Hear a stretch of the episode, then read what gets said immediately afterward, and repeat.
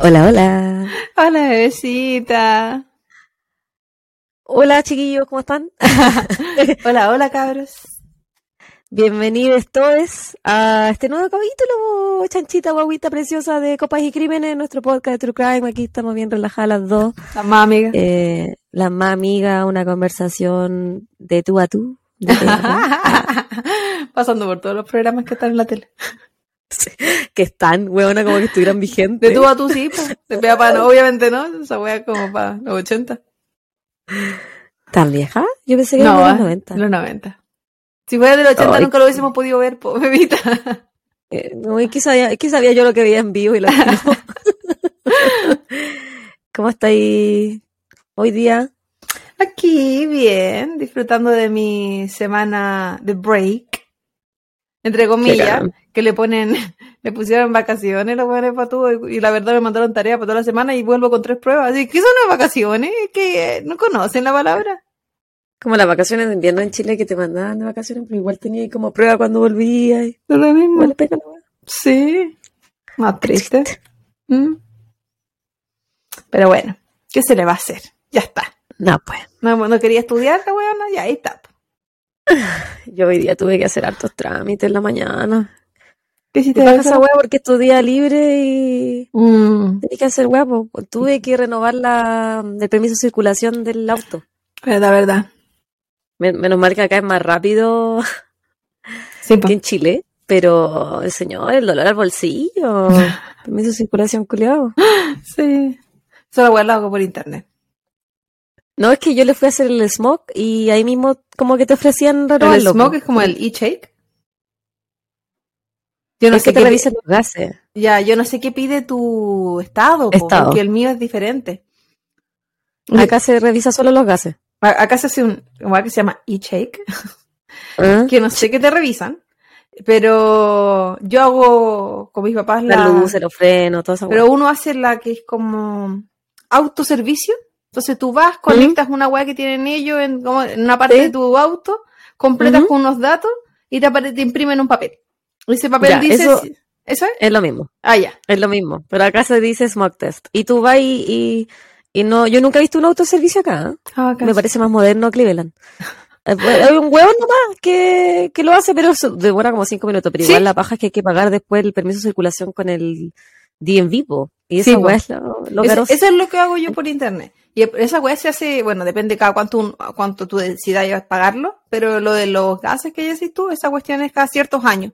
Nosotros intentamos hacerlo coincidir para que no se nos olvide. Hacerlo como, sí, po. Pero ahora, por ejemplo, para las vacaciones de verano de acá, tengo que ir a hacer todos esos trámites para mi papá.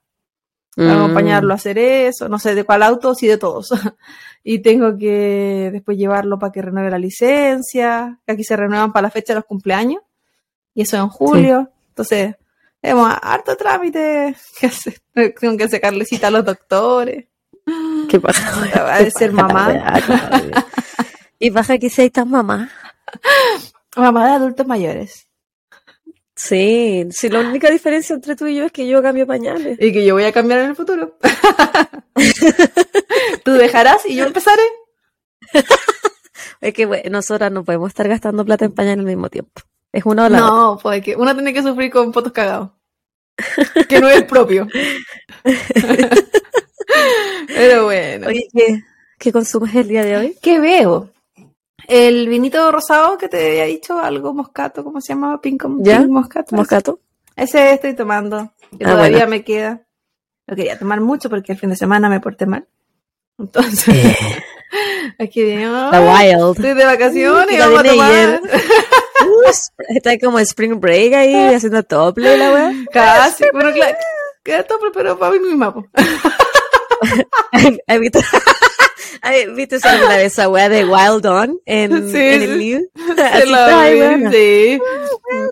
Pero no me echaba copete porque no voy a ga- malgastar copete. Pero me echaba agua a mí, misma. Camisetas mojadas, pero a mí misma. En la ducha. Sin camiseta. Un un pobre.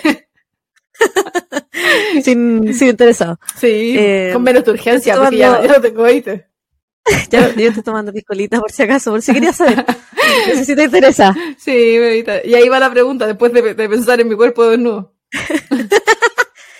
Ah, hay que tomar para pasar este mal rato. Sí, salud, bebita. Qué mal rato, lo que era mi cuerpo en pelota, como que mal rato. Maldita. Oye, tengo unos...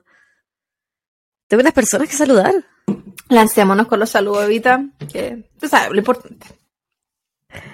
Ya. Eh, dispara tú o disparo yo. Dale tú, bebita. Aquí no los tení. No, te Lo tengo aquí, siempre. Eh, ya, eh, un saludo para Evelyn Almada. Ella nos escribió por Instagram, las conocí por Euge de Córdoba, Argentina. Eh, ya recibió el saludo por parte de ustedes, espero el mío. Buenísimo, chicas, éxitos. Saludos a Así que, ella. que Evelyn. Ella estaba esperando, no escribió después de nuevo. Eli, muchas gracias por tus, eh, por escribirnos, por escucharnos y qué bueno que se recomiendan el podcast entre amigas. po. Sí, muchas gracias, chiquilla. Y que bueno, nos están escuchando desde Argentina. Que hace poco les damos un casito Sí. para ella. Un casito de su Sí, madre patria. Sí. Siempre Hay que darle el pensando. gusto a los chicos. Sí, siempre pensando en el resto. Yo me lanzo con Saida Sandoval. Si no me equivoco, creo que la habíamos saludado antes. Dice que eh, le encanta cuando contamos de nosotros y que es muy adictivo Copa y Crímenes. Te lo dijo en el episodio de mi segunda copa. Ya estaba empezando la segunda temporada. Y después ya nos volvió a escribir. No sé si porque avanzó a la velocidad de la luz o qué, pero iba en el episodio, iba en el episodio, no, un par de días después, pero iba en el episodio 6 de la segunda temporada. El caso de El monstruo de Sudamérica.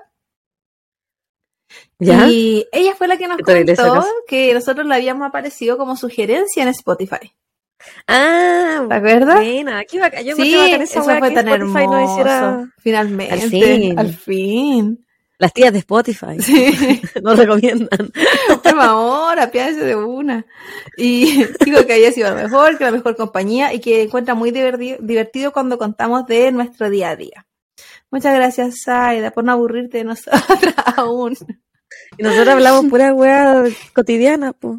Vamos a sacar permiso de circulación. Sí, y pues bueno, te voy a dar otro más porque yo voy a dar dos. Ujú. Y el segundo saludo es para Crudo slash Crímenes y Desapariciones. Debe ser de nuestro mismo, del mismo estilo, nuestra misma onda. Ya, uno de los nuestros. Sí, y ella comentó, ella, él, ellos, they, no sé. Ellos. Com- ellos comentó sobre el caso de mm, la Gilla Murano, la chica de, la chica, la señora de Argentina. Y pone que es mujer más retorcida. Muy buen programa, saludos.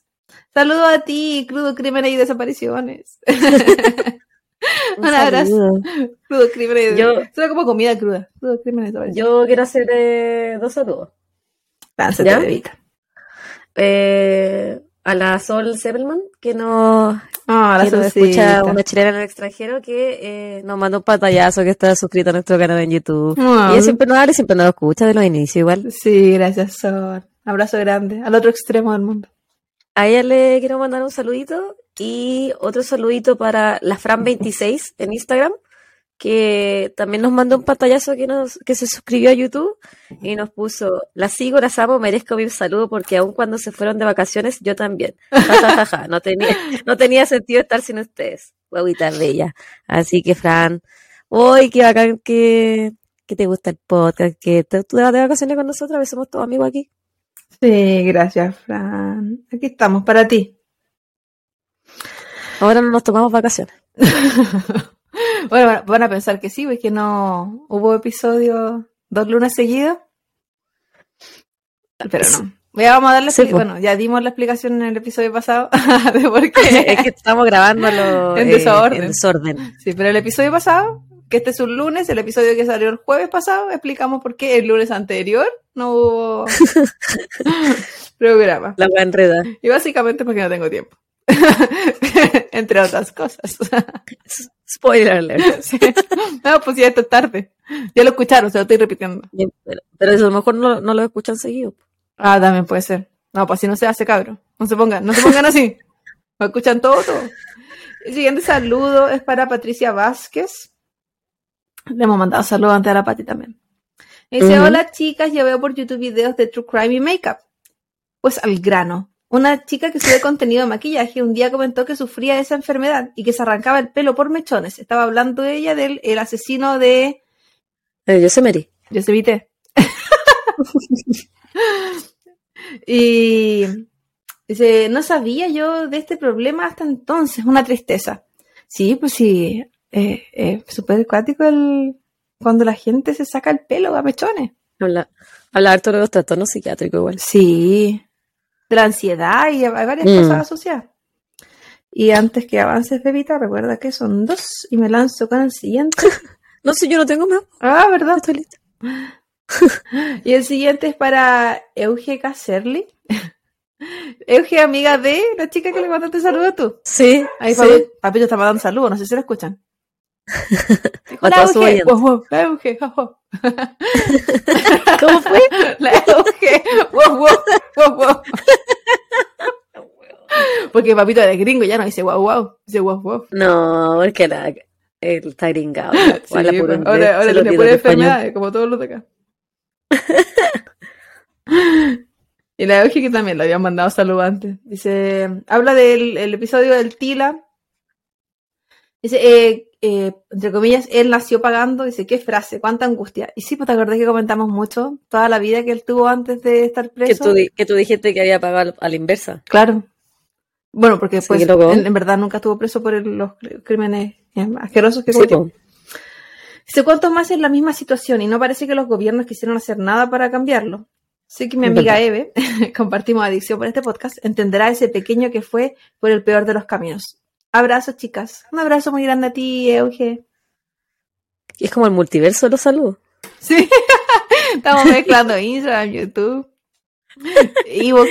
Ah. En Evox la Lali siempre. Siempre apañando en Evox. Así que Lali, un abrazo grande. Tú eres nuestro comodín eterno. Eh, ya, pues, loca. ¿Estamos listas? ¿Algo Vamos, más? a- tal, vamos ready para el mambo. Ay, ya. eh, siento que hoy día como que estoy como huevona palera. Que, ¿Por qué será? ¿Quieres contar algo? no, no. No, porque ha sido un día... De drogadicción. Di la verdad, Javiera Carolina. No, emocionalmente desgastante. También.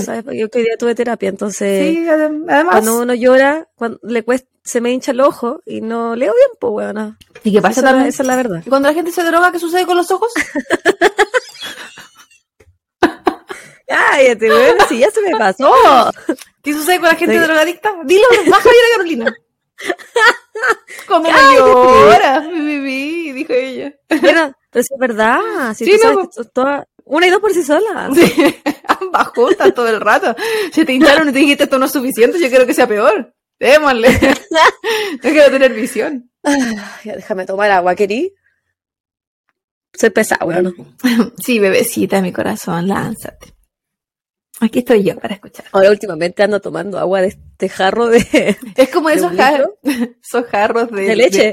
De, de leche leche de, de la película, lo que Sí. vienen con de vidrio, que la gente ponía, la gente, los lecheros ponían afuera de las casas. Sí, Como pues así mismo es. Bueno, esto yo los compré cuando la vendí la guaguita, pues le- aquí le, le hacía la fórmula y la dejaba en el refri, ¿cachai? Mm, Por eso la, compré. la bebita le gustaba todo frío. La bebita ruda. En todo caso, terrible ruda. Ya. Hoy día, el caso de hoy día lo, lo solicitó la Pati Moya. ¿Ya? Patita, un abrazo grande. Un abrazo para la Pati que volvió de sus vacaciones. Ojalá le vaya bien en su, en su retorno a- al trabajo. Entonces, la Pati me pidió que investigara a la familia Hart. Mm. Y eso es lo que vamos a discutir hoy día, guaguita. Hoy día vamos a hablar de un género, de, o sea, un segmento de True Crime que son los aniquiladores familiares. Y un, un- he hecho aniquiladores familiares antes, y, como John List, por ejemplo, y el Chris Benoit, pero este es un poquito distinto. De partida porque vamos a hablar de mujeres, Mm. Aniquiladoras familiares. ¿Ya? ¿Estáis listas? Ay, jamás, pero aquí estoy. Me cuesta. A sufrir. Jennifer Hart nació el 4 de junio del 79 en Huron, South Dakota, y es la mayor de tres hermanos.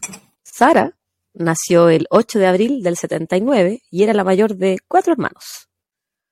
Ambas mujeres se conocieron en la Northern State University en 1999 mientras cursaban estudios de educación. No pasa tanto. Sara. En el 99 no. no. Sara específicamente estudió educación diferencial, o especial como se le conoce acá, y comienza en una relación. Aunque en un principio la pareja diría a sus cercanos que eran amigas y compañeras de piso. Ellas eran pareja. Una vez que salen del closet como una pareja lésbica, Sara dijo que perdieron muchos amigos. El pensamiento midwestern no tiene perdón ni aceptación. ¿Verdad? Cuando Sara se gradúa en el 2002, Jen decide dejar la universidad sin graduarse. Desde ese entonces, ellas se sentían como ajenas al mundo exterior y se van a vivir a Minnesota, trabajando ambas en la misma tienda departamental Kohl's, que es como ¿En Kohl's? una tienda así como, no sé, Almacenes París, una wea así. Como horrible y falabella. Almacenes París ya no existe, pues huevona. París. ¿No existe? No, pues París. Almacenes París dejó de llamarse así hace como 20 ¿Es años. verdad? Bueno, en mi mente se llama Almacenes París. Así lo llaman mis tíos mayores. ¿Y yo qué soy? Una señora. Una bebecita. Para ti, tengo 84 años siempre y ahora me Es verdad. eh, otra Y ahora, ahora lo demuestras. En el 2005, Sara decide cambiar su apellido legalmente a Hart y la pareja finalmente se casa en el 2009 en Connecticut, ya que el matrimonio gay no era legal en estos momentos en todos los estados de este país. Aún no es, ¿cierto? Eh, no, pues es legal en, Aquí no te nacional. casar, en Ohio. Sí. No, no, no, señores. Que yo Ay, sepa. weona, no estoy seguro. Porque nosotros vi- vivimos en el Mm, pasado. Pero es, consti- es constitucional, pues. Claro, pero los estados tienen sus propias leyes, pues. Ay, bueno, no sé. Tendríamos que ver. Sí. Pero no estamos aquí para eh, buscar en Google la respuesta. Porque yo me quería casar contigo y no pude, pues. búscala, búscala mientras te leo. A vista exterior de sus amigos, Jen tenía una personalidad más fuerte, dominante y extrovertida. Políticamente activa en manifestaciones de Black Lives Matter y en marchas de los derechos LGBTQ+. Por su parte, Sarah era descrita por cercanos a la pareja como más sensible, callada y tímida. Incluso, algunos la describían como un misterio. En el 2004 las esposas eran madres de acogida de una adolescente de 15 años. O sea, no mamás adoptivas, sino que es- ese niño estaba, esa niña estaba en el sistema y ella Foster eran, care, ¿cierto? eh, fos- foster care, sí, eran las cuidadoras temporales.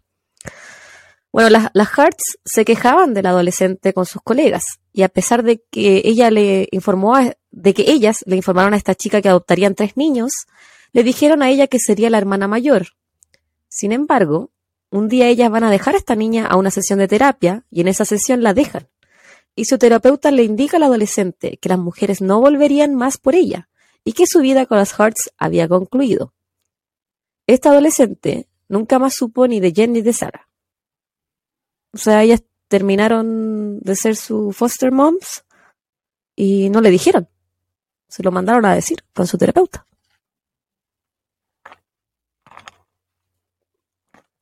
En el 2006, la pareja adopta por primera vez a tres hermanos. Marquise de 8, Hannah de 4 y Abigail de 2. Estos hermanos estaban en el sistema de Texas. Dos años más tarde, la pareja vuelve a adoptar tres hermanos más.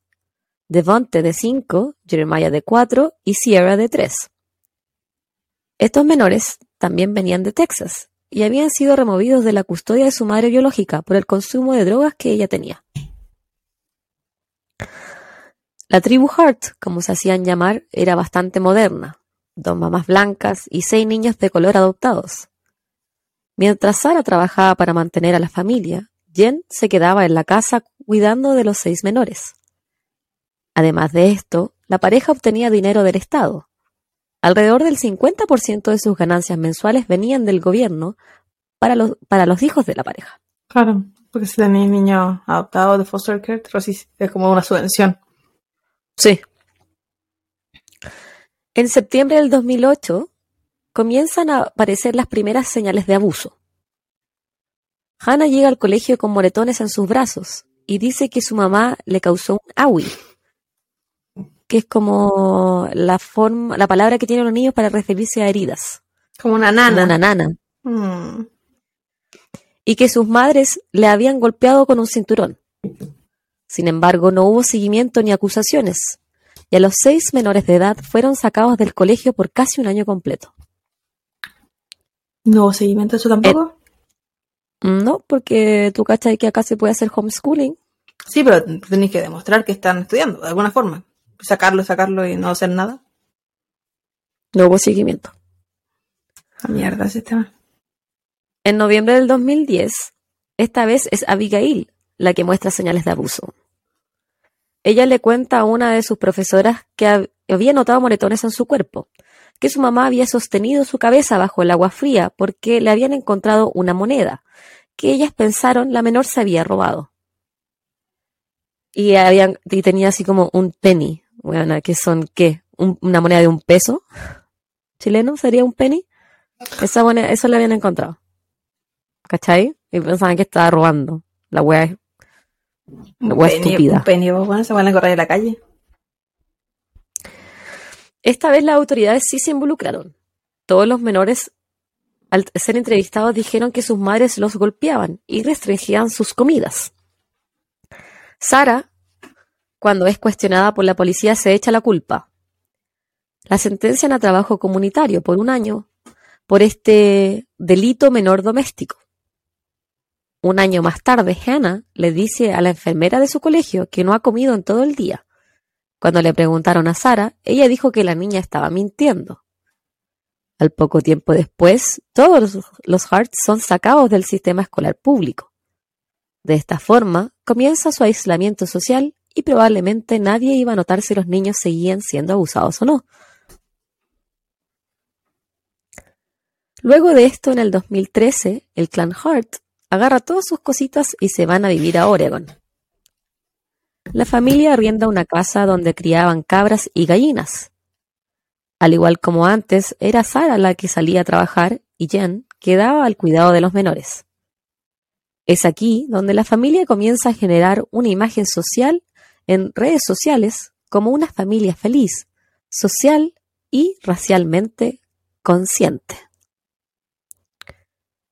Los Hart constantemente van a festivales de música, yoga, baile y marchas políticas, como la del ex candidato presidencial Bernie Sanders. Jen Hart comienza a cultivar una imagen en Facebook donde todos los integrantes de su familia están siempre felices, sonrientes, posando para las fotos y haciendo actividades en donde uno diría, hoy son la familia perfecta, niños bien portados, generando experiencias de vida bacanes, viajando por el país, festivales, con mamá que se nota que están ultra preocupada de su hijo, así como súper, súper moderno. Esa era la imagen que ellos cultivaban. Nada es lo que parece. Sobre todo nada en redes sociales. No, siempre son muy falsas las redes sociales. Andaban todos siempre juntos. Los niños siempre felices en público. Pero conocidos de la familia decían que los niños estaban aterrados de Jen. Solo sonreían para las fotos y en público, para mantener las apariencias. También decían que Jen manejaba a la familia como una sargento. Ese mismo año, en el 2013, las autoridades de Oregon les llegó, les llegó la información de los antiguos alegatos de maltrato infantil que habían ocurrido en Minnesota. Sin embargo, y luego de llevar a cabo entrevistas con los menores y sus madres, las autoridades concluyeron que no había nuevos indicios de maltrato. Según Jennifer, todas estas dudas sobre su crianza eran porque las personas eran intolerantes de dos lesbianas criando seis niños afroamericanos. Dos lesbianas blancas. Sí, porque hablemos también de los- del privilegio de las blancas y de los blancos. Sí, Porque pues, son gente buena, po, porque lo están rescatando. sí. Porque, claro, era como, no, so- no, ah, no sé cómo explicarlo, pero estaban haciendo, yo creo que bueno, para tapar la cuestión de que la discriminación también sobre ser lesbiana, po. pero no solo estamos adoptando, sino que además estamos adoptando niños morenos. Sí, po. Que tienen Así como para resguardarse de que alguien les diga algo, po. Sí, Es pues que no, es que tú, me- salvadora. tú me estás acusando, pero porque tú eres homofóbico, porque tú eres racista. Sí, pues. ¿Cachai? Es como, es que ellas no pueden hacer mal porque son minoría. Le, le faltó agregar ¿Cachai? más minoría aún. Poner alguna religión de por medio ahí para que la wea fuera allá más. Más para taparse Claro, ellas y mismas. eran musulmanas. Musulmanes y judíos, todos juntos. En el 2014, la familia Hart se encontraba en una protesta de, en Oregon sobre Black Lives Matter. Aquí, Davonte, quien era muy cariñoso y constantemente daba abrazos, causa furor cuando le sacan una foto abrazando un policía blanco mientras lloraba. La foto que le sacan se vuelve viral en Internet como ejemplo de unidad racial en un país que lamentablemente ha sido marcado por el racismo y la vi- violencia policial hacia los negros. Davonte y su... La banda, ¿Ah? la imagen, la banda, la imagen, pero hasta de lo, de todo, de todo lo que se cruzó. Davonte y su cartelito de Free Hugs era furor y rápidamente la televisión lo quería como invitado. Pero Jen se rehúsa diciendo que había que resguardar la privacidad de su hijo menor de edad. De esta, de esta misma forma, ella toma una pausa en sus posts de Facebook y la familia una vez más cae en el aislamiento social. No, ella estaba resguardando otra cosita. No, estaba resguardando de que si le hubiese podido sacar plata, más plata de lo que le estaba sacando, lo hubiese hecho. Yo creo que no era un tema de plata, Es de todo. porque hay de- no digo que no la influenciaba tener dinero por tener hijos adoptados. No, pero no era la razón que yo principal. creo que sí, porque si no hubiesen ido a la tele, si hubiese sido Sí, la razón no, principal. pero el riesgo de llevarlo a la tele y que en la tele cacharan las cosas que estaban pasando. Sí, no, hay que la Era, era mucho riesgo. era mucho riesgo. Sí, Por eso no los porque llevó, iban a porque hacer si no. públicas. Sí. Porque si hubiese sido diferente, hasta reality tiene, weón. Sí, de más, en el TLC. Sí, pues. A mediados del 2017, los Hart vuelven a aparecer en redes sociales. Y Jen hace público que la familia una vez más se ha cambiado de estado.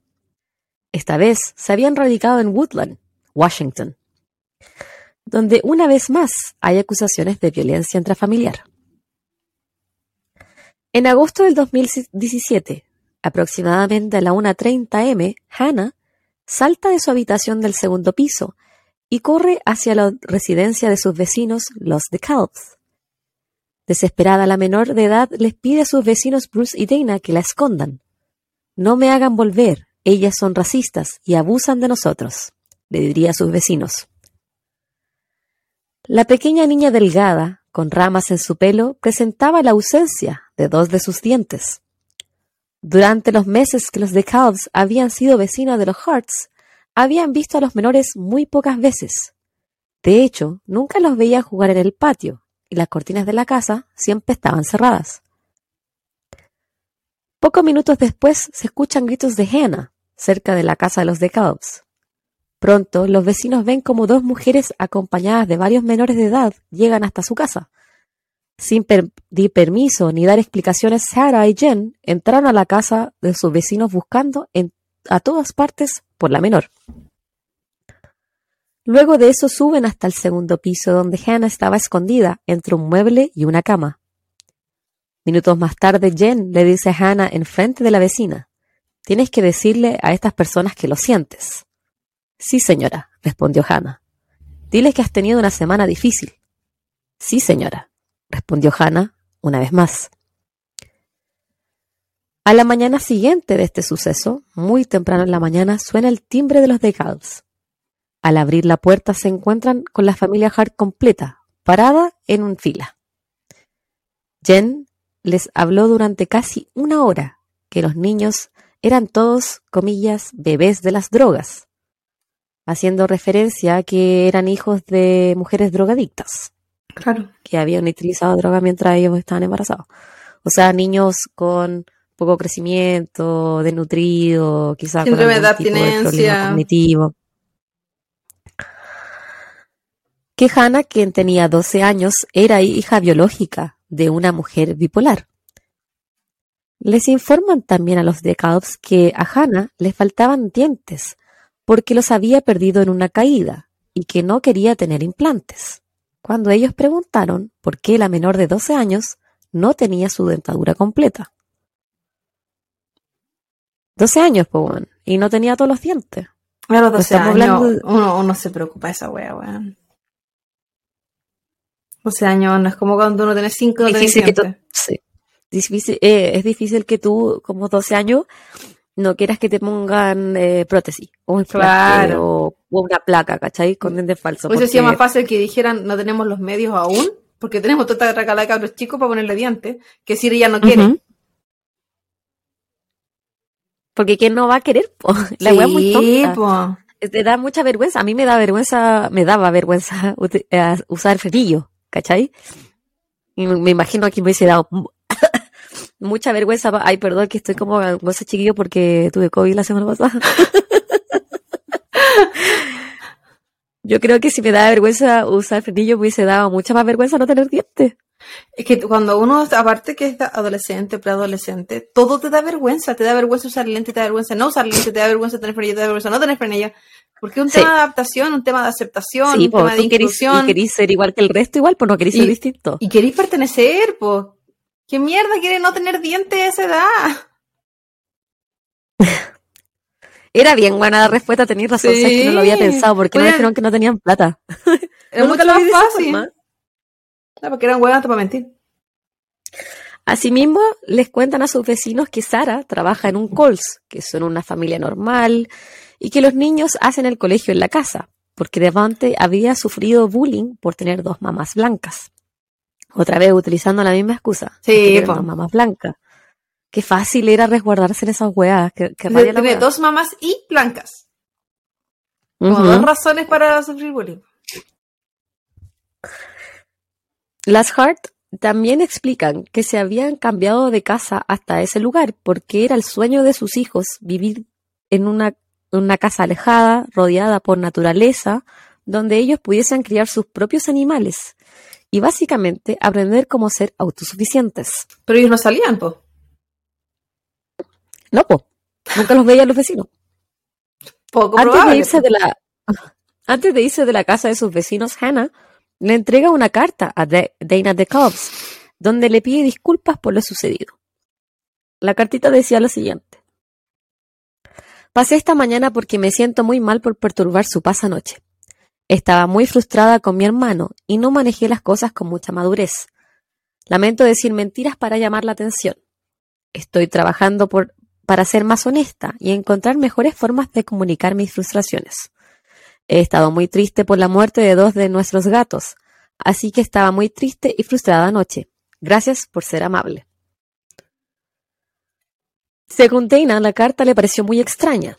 No parecía haber sido redactada por una niña de 12 años. Además que los niños se veían todos extrañamente felices, como que todo lo que dijeran y cómo actuaban estaba siendo manipulado por un adulto. No era natural. Claro, eran como actuaban nomás, po. Sí. como fake. Se nota cuando un niño no está siendo natural igual. Sí, se nota, a menos que sean muy buenos actores. Y siento que los niños maltratados no son buenos actores. No, o sea, y como que igual se les nota, pueden, ser súper buenos actores, pero a uno cuando está en presencia de un niño que está haciendo falso, se nota como que es muy no un niño, ¿cachai? Se nota Mm. un niño es natural. Muy ensayado. Ya puede, puede ser naturalmente feliz o naturalmente infeliz, pero se nota. Se nota como en la espontaneidad, en las caras. No sé.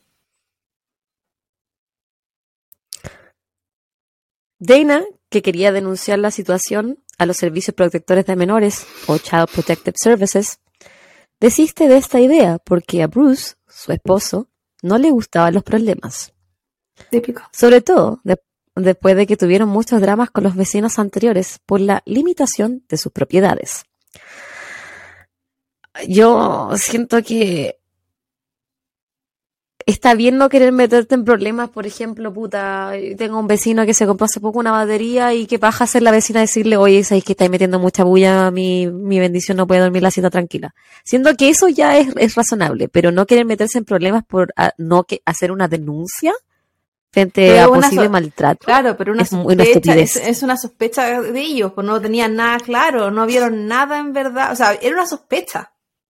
Si hubiese quizá hab- sido esto repetitivo, si hubiese visto más pruebas, si hubiesen escuchado a los niños gritar, si- es una sospecha, es como una tinca de guata nomás.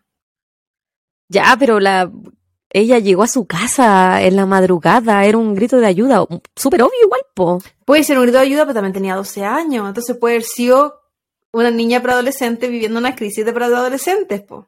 Es, es co- difícil saber qué tan serio puede ser algo cuando no tenéis pruebas, ¿cachai? Cuando veis todo normal, entre comillas.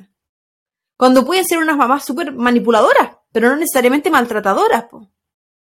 Mm, no sé. Yo es difícil. Yo no, yo no sé si yo no me hubiese metido. Pero no porque, porque me hubiesen faltado como razones como para meterte en, en tete, ¿cachai? Pero hacer una denuncia, yo es que no sé, quizá porque por mi pega yo estoy obligada a, A, hacer más denuncias. Claro, Entonces, como, como que quizás mi pensamiento ya está eh, modificado. claro, ya va más directo a eso. O quizás una profesora también diría, ¿sabéis que no? Yo denuncio. Pero un ciudadano Sí. común y corriente quizás como, ya, pero quizás falta algo. O, ¿cachai? Uno Mm. tiende a pensar, son familias nomás, son car- caretas de cabros chicos. Quizás algo pasa, pero no algo terrible. Aparte que uno no quiere pensar que todas partes pasan cosas terribles. po. Sí, pues uno quiere creer que no, que la, la maldad no va a estar en tus vecinos de al lado, pues. Que eso es No, porque es como escuchar a no, tus no vecinos tan peleando. esa experiencia. Sí, pues imagínate, yo escucho a mis vecinos peleando. ¿Voy a llamar por maltrato intrafamiliar? No, porque lo voy a tomar como una pelea, no me imaginar que es terrible. Al otro día veo a la Claro. gente muerta, pues vas a saber que puta, no, no dice nada. Pero no tenéis como la fuente o como el, el, eh, Claro, el tú respaldo puedes pensar, suficiente. quizás estoy exagerando mucho. Esa es la weá. Yo tiendo a pensar que yo siempre exagero. Pero puede ser. Es difícil saber Claudia la exagerada. Se sabe. Dana sí le contó a su padre Steve, de 80 años, lo que estaba sucediendo. Y dos meses más tarde, Steve no se aguantó más y denunció a las autoridades lo sucedido. La policía llamó a Dana y le consultó por lo que ella sabía. Dana le dijo a los investigadores que los niños eran extraños y que nunca salían de su casa. Pero le informaron que no era ilegal mantener a los niños dentro de la casa. Después de esto, no hubo más seguimientos o investigaciones. El segundo encuentro entre los DeKalbs sucedió en marzo del 2018, cuando Devante se le acerca a Bruce, su vecino. El joven de 15 años le pidió nervioso si le podía dar algo para comer. Esta situación se empezó a volver cada día más común. Ya, eso sí para mí es denunciable. Pues, bueno, si, tú, si un- el niño de la vecina te viene a pedir comida, y no estamos hablando de un niño de 5 años que de repente puede ser jugando. eh, Dame no, una tacita de a- un vasito de agua. no, tiene un dulcecito, una tacita. Pero si una- un niño, un adolescente y le está pidiendo comida, bueno, eso es una, una alerta. Ahí Sí. ya sería diferente. Ahí es como desahueónate, po. Algo No, está sí, pasando aquí Pero que aún te así, están pues, pidiendo comida. que había denunciado igual el, el Sí, papá po. de la persona, pues y no pasó nada. Y ahí quedó, po. Pero yo siento que esta yo lo denunciaría al tiro de nuevo, po. Sí, Así como, hey, yo reporté esto hace un mes, eh, no sé cuánto, y no hubo seguimiento, y ahora tengo tenido otro encuentro con estos, con otros de estos, de los menores, ¿cachai? Me están pidiendo comida, no, se ven de- chiquititos, se ven frágiles. Y todo lo que Algo tenga que ver aquí, con ¿cachai? niños tenéis que estar metido. Aparte, Sí. tiene una wea súper penca, pero real. Si el gobierno te está pasando plata por tener esos niños, mínimo el gobierno tiene que estar involucrado en cómo tú te estás cuidando a esos niños, ¿cachai? Casi que te están pagando como que fuera un trabajo. Aunque no es así, pero. Yo, pero yo soy del pensamiento que a todos los papás siempre los deberían, ¿Fiscalizar? los deberían hacer seguimiento. Sí, yo siento que. No dan abasto. eh, eh, no, pues, es que no, no existe en el sistema, po. O sea, no se, no se puede si ni siquiera dan abasto para dar- ir a analizar e investigar los casos que sí tienen. Pero sí debería haber. debería, un examen psico- psiquiátrico lógico para toda la gente que quiere tener hijos, porque no debería ser un, un derecho. Debería haber algo en los colegios, así como, no sé, pues en Chile yo me acuerdo cuando estás en primero básico te hacen, a- a bueno, al menos en, mi colegio, hacían a todo examen para usar lente. Porque obviamente muchos no tenían los medios para Ah, hacerlo ya. por de manera independiente. Y bueno, te lo entregaban si es que lo necesitabas, pero la weá es que al menos tus papás supieran que tenéis problemas, ¿cachai? El- lo de la audición, son como pesquisas, esas pesquisas que se hacen en los colegios. Claro. Eh, y claro, y si tú no vas al colegio, obligación ir a tu casa. po. Que en este caso acá se da mucho el- la educación en casa también. Sí, Pero, pero haber un a mí control. me gusta la educación en casa. Sí, porque hay un control. Es que acá es tan especial también todo. po. A mí me gusta el tema de la interacción de los niños con otras personas, pero siento que pasa estar las actividades extracurriculares de repente. Ujú. La escuela acá son Estoy de demasiado especiales. Ya. Devonte iba y les pedía pan, mantequilla de maní y alimentos no perecibles. Dana le preguntó qué pasaba y él le dice que cuando ellos se portan mal no les dan comida, que ellos son niños malos y que por eso no comen. Lo que dijo Hannah era verdad, les dijo Devante a sus vecinos. Todos los días Devante iba a pedir comida. Incluso después les pedía una lista y para que ellos fueran al supermercado. Y después esta comida la dejaran en una caja cerca de una reja que pasara desapercibida y que su madre y Sara no se enteraran. El 23 de marzo del 2018, Dana de Calves ya no aguanta más y alerta a las autoridades. Un trabajador de los servicios protectores de menores va hasta el hogar de las Hart, pero nadie responde a la puerta. Entonces, deja una tarjeta y se va. Ser esa wea suficiente, pues weana. Luego de esto no hay más seguimientos, no hay más intentos, y todo queda ahí. El día siguiente, Jan Hart manda un mensaje a sus colegas alrededor de las 3 a.m., excusándose por no poder ir a trabajar, ya que estaba enferma. Ese día en la mañana, Dana DeCalves no vio la camioneta Yukon de los Hart estacionada fuera de su casa. Era imposible que ella lo supiera en ese momento, pero ni Dana ni Bruce volverían a ver con vida a ninguno de los Hart. Esa wea Jenny Sara, de- de acá de los servicios de menores que están como la mierda de repente, que da lo mismo porque han habido casos donde se hacen la- las denuncias, donde los vecinos denuncian, donde la familia denuncia, donde los profesores denuncian y no se hace nada, weón, no se hace nada. qué potencia más grande. No se hace nada pensando, nadie piensa en esos niños, o sea, ¿qué, qué más podía hacer aparte de denunciar? También que vaya a robarte un carro chico Claro, ahí te vas preso tú. y el niño sigue quedando solo y ahora nadie denuncia. Entonces es como sistema culiado de repente. Protección al menor es como la mierda. Jenny y Sara deciden una vez más escapar de las autoridades y de que posiblemente se descubriera su fachada de familia perfectamente feliz. Ellas deciden tomar a sus seis hijos y su auto para viajar hacia el sur por la carretera 1. La última vez que uno de los miembros es captado en cámara es cuando Jennifer compra comida en una gasolinera el domingo 25 de marzo.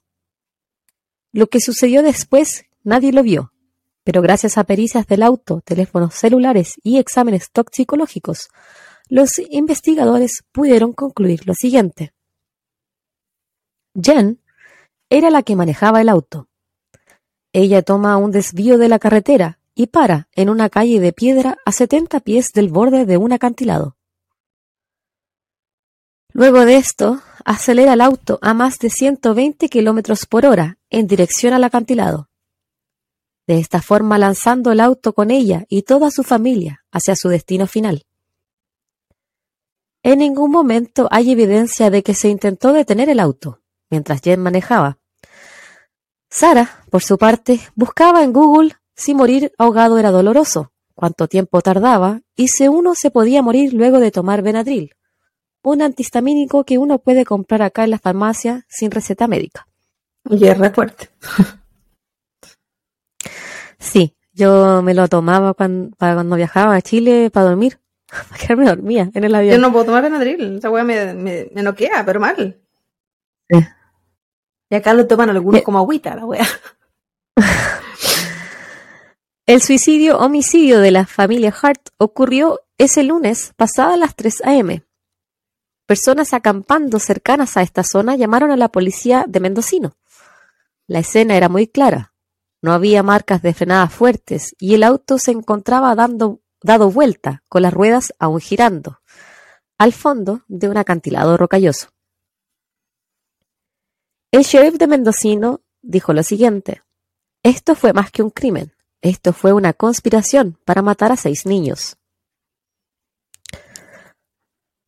Los exámenes, exámenes toxicológicos indicaron que Jen tenía alcohol en su sangre, que pasaba el límite legal, mientras que Sara y los hijos tenían antihistamínicos en sus cuerpos.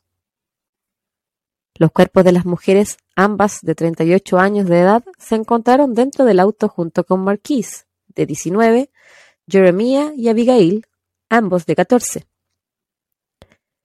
El cuerpo de Abigail estaba cubierto en moretones, por lo que las autoridades sospecharon de abuso por parte de sus madres.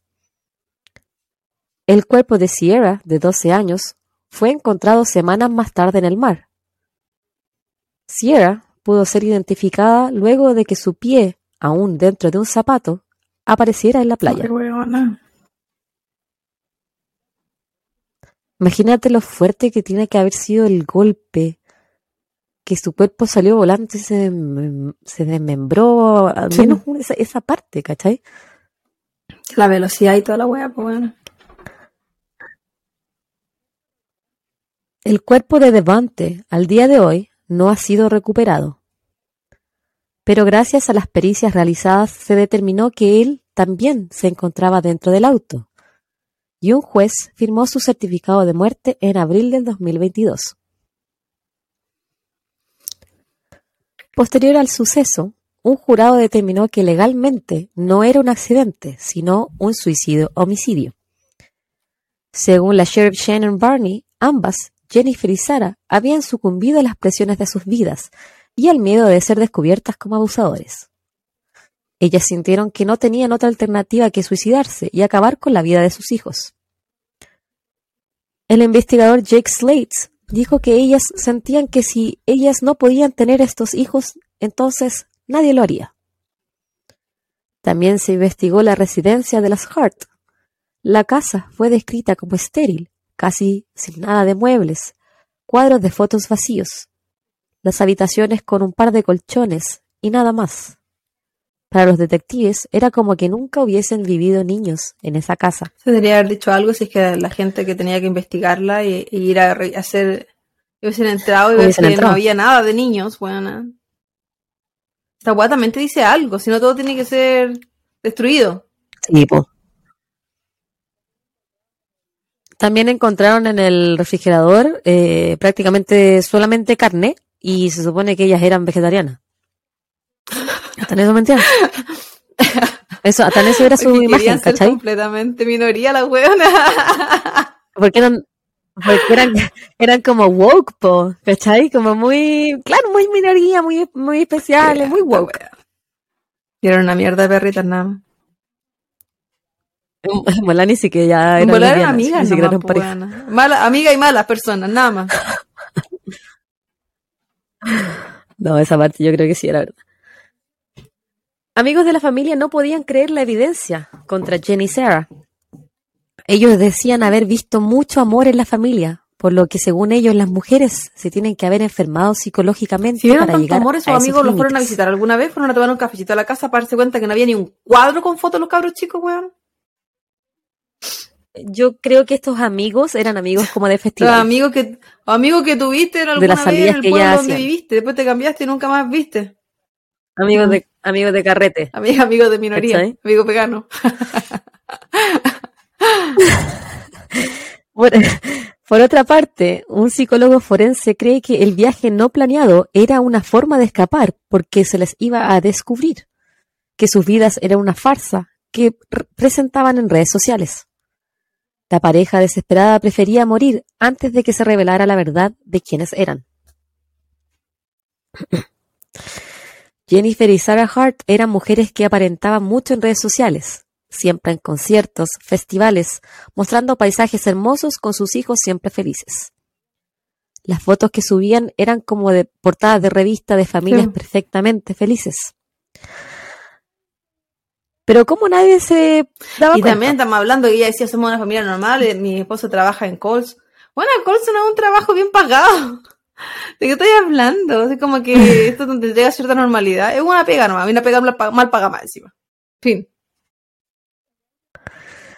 Cuando alguien comenzaba a sospechar de las Hart, ellas se mudaban de casa. Cuando había profesores que denunciaban abusos, los menores eran sacados del sistema escolar. Ellas vivían una vida bastante privada y en las redes sociales mostraban lo que ellas Perfección. querían que se viera. Dos mujeres blancas, evolucionadas, progres, que habían salvado a seis niños negros de una vida pobre y llena de drogas. Sarah y Jennifer justificaban que sus hijos eran de baja estatura y bajo peso porque eran bebés ¿Y de los drogas, exámenes médicos? comillas. No, No sé, pues, no los no, llevaban al pediatra, supongo. Nunca los llevaron a médico. Si esa fue manera de ocultar a los niños. Cuando les pues, bueno, dijeron a- te pueden denunciar si los lleváis al médico. Obvio. po. Como yo, eh, o sea, yo tengo que ir a control porque la Bendy Sí, es baja de peso. Ahí se quita controlan todo. No, cuando tú Cuando llevas a lugares controlar. donde pueden ser pesquisados. po. El tema Ah. es que. Sí, sí, po, po, porque cuando si tú, tú, eres si responsable. tú evitas te controlan. todos los lugares posibles de pesquisa, como el colegio, como el médico. Aquí dice Ujú. mucho si los niños nunca fueron al dentista, Posible. por ejemplo, que también es una pesquisa. Claro. Y pesquisa de weas tan chiquititas que uno puede decir, ah, no lo llevo al médico, por ejemplo, porque el niño está sufriendo violencia sexual. Si tú lo llevas al dentista, el dentista también puede identificarlo por marca de la boca, por distintas situaciones que también hay con respecto a eso. Tampoco lo llevan ahí, ¿cachai? Como que evitan todo posible lugar de pesquisa. Aparte que no le interesa la salud de los niños si le están haciendo esas weas también. Que no es el caso de estos cabros chicos, porque no, no, no sé, no Mm. sé, que yo, lo que al menos de lo que yo conozco de este caso, no leí de violencia sexual. Pero de maltrato No. y toda la wea. No había. Cuando le dijeron a sus vecinos que Hannah tenía 12, en realidad ella tenía 16, pero aparentaba mucha menor edad, para- según los de Cops. O sea, ella tenía Sí. 16 y no tenía dientes. Si eso no habla de, de desnutrición, Cagó, como tiene que haberse visto. Y uno, uno cuando estaba flaca se ve más niña también, pues a mí me pasaba. ellos decían que ella se veía como de 8 años Imagínate. y tenía 16. Imagínate Sí. lo pequeña que debe haber sido. Aparte de baja estatura, tiene que haber sido demasiado delgadita.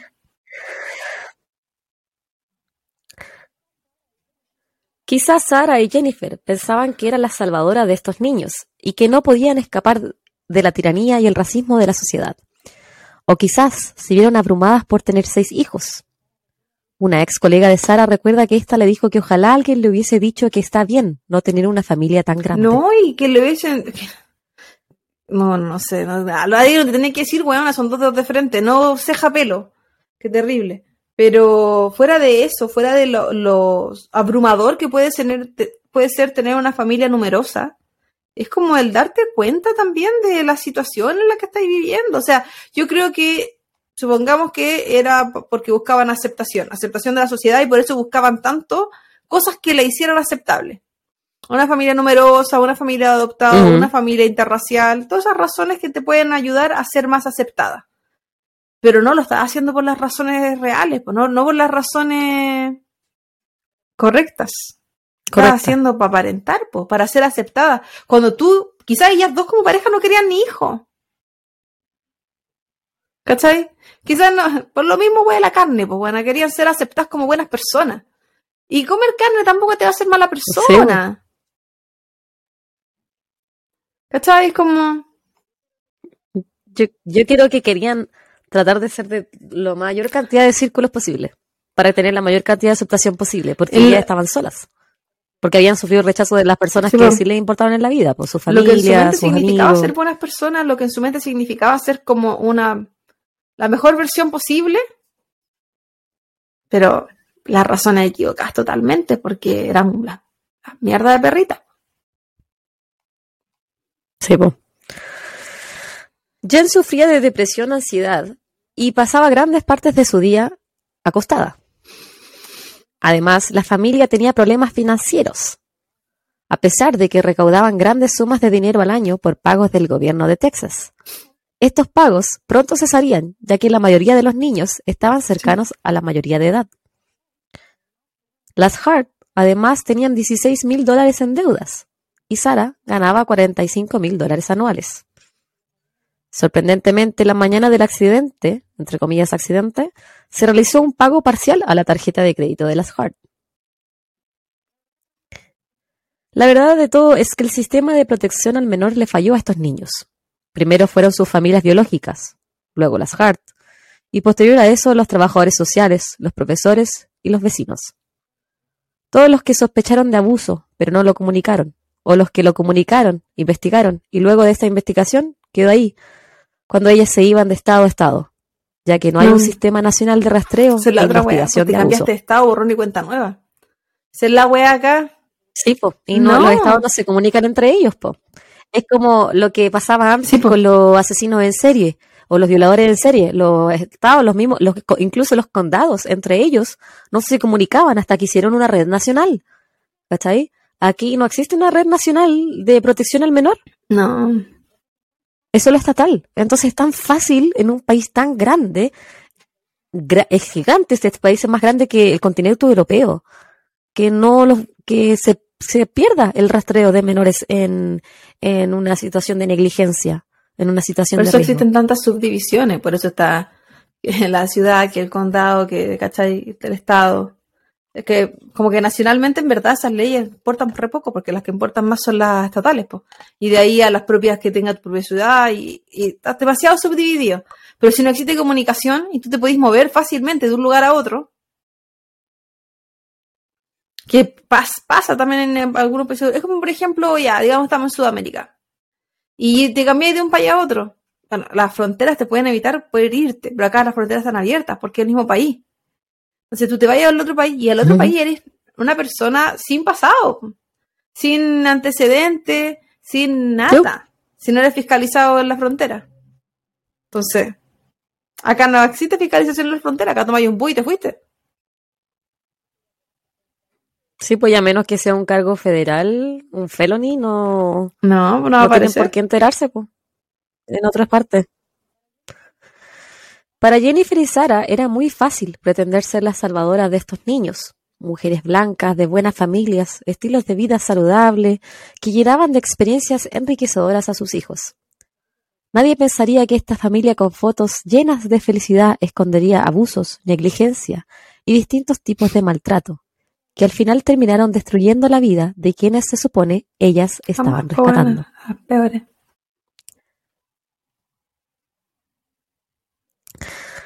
Y referencias. Oregon Live, en mayo del 2021. Investigation Discovery, un artículo de Mac Gillian. eh, People.com, un artículo de Casey Baker en marzo del 2022. En la página de Wikipedia, Suicidio, Homicidio de los Hart.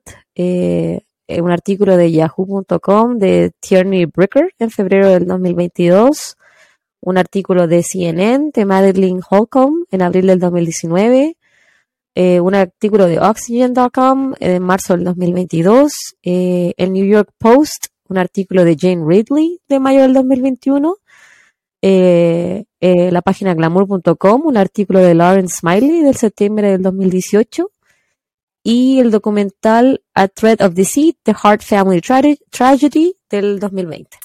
Harto, harto. Esas Yo había visto un documental de este caso. Creo que no sé, tiene que haber salido como en Netflix, algo así. ¿Cuál? Me imagino. ¿El de Broken Hearts? Ese salió en Ya, yo no tengo Discovery Plus, Plus. así que no sido. o lo vi contigo en alguno de tus weas. Pero. Por mí me acuerdo haber visto No. este caso, por eso caché cuando empezaste No, a yo hablar del visto el caso y ya me acordaba más o menos para dónde iba la wea. No me acordaba los detalles. Me imaginé que lo sabía y porque igual, igual Sí, salió como harto en las redes sociales. Al menos él fue, el Damante fue muy viral igual Ya, esa, yo no, en las protestas. yo no me acuerdo Pues de eso, viral pero me el- la acuerdo foto sí del documental sobre el caso y de los vecinos y la wea. Ahora, bebita, volviendo a tu consulta inicial sobre el matrimonio entre las parejas del mismo sexo. Existía Ya. un... estuvo, estuvo declarado inco- inconstitucional en este país. Y cada estado debía declarar si es que eliminaba esa prohibición o la mantenía. Los 50 Ujú. estados eliminaron esa prohibición, o sea, ya no es inconstitucional. Cada, cada, cada estado lo hizo en su tiempo, en su momento y de la forma que evolucionó. Pero la legalización del matrimonio por estado es otra wea. Y eso se da en muy poco, weona. Sí, ¿Sí? ¿Cuánto hay? eran como ¿17? veintitantos. Después me puse a revisar uno por uno, pero Uno por uno, la weona. Odio, ociosa. hay 31 donde no se puede hacer. ¿Son, son 50? Ah, ya. Así Ujú. que hay muchos estados donde no se... No. Sí, Estuve cerca, po. Dice, dije 17 y son 19. Sí, bebita, así es. Así que, cacha. En Las Vegas no podemos casar en todo caso. ¿Es igual? ¿Es poco? Sí, po. Sí. Acá, aquí se puede Acá todo, no, po. por supuesto que no, bebita. No, pues es No. que está bien el pasado. No. La edad de piedra. pero no nos Sí, podemos casar, pues tenemos que buscar un, un- No, tiene que ser un... O sea, no, no, no ¿En es ningún legal estado? la poligamia en Nevada. Ah, En Nevada no. Que yo sé si... que en todo No, po, se casan no con una- de no, verdad, po. se casan con una nomás, O sea, de verdad, las demás-. Las demás, porque estoy pensando en tener los po. mormones. Y los de... Sí, pues, no sé, wives. no, no sé si habrá poligamia con muchas...